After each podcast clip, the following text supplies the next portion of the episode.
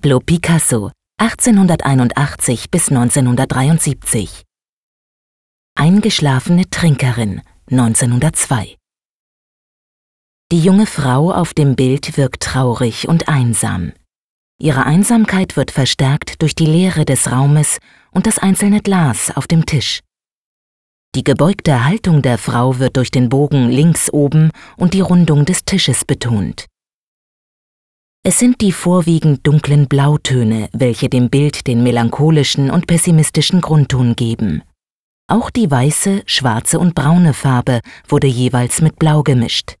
Das Bild gehört damit zu Picassos sogenannter blauen Periode.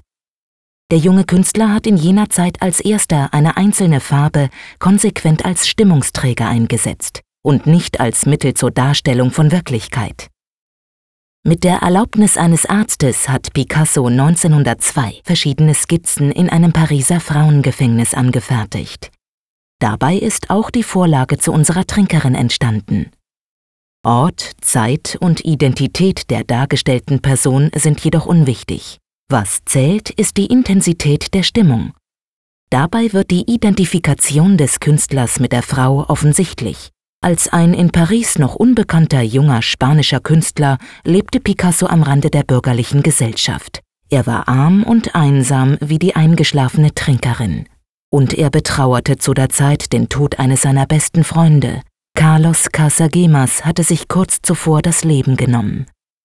Die erste Besitzerin der eingeschlafenen Trinkerin war Gertrude Stein, eine berühmte amerikanische Schriftstellerin.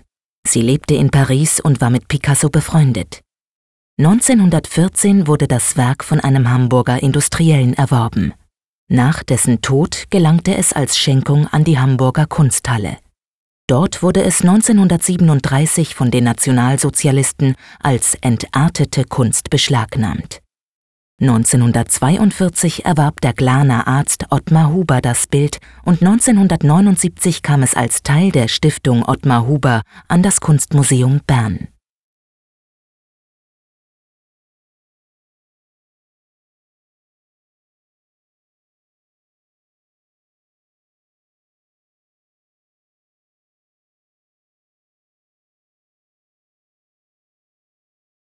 Besuchen Sie das Kunstmuseum Bern und sehen Sie die Werke im Original.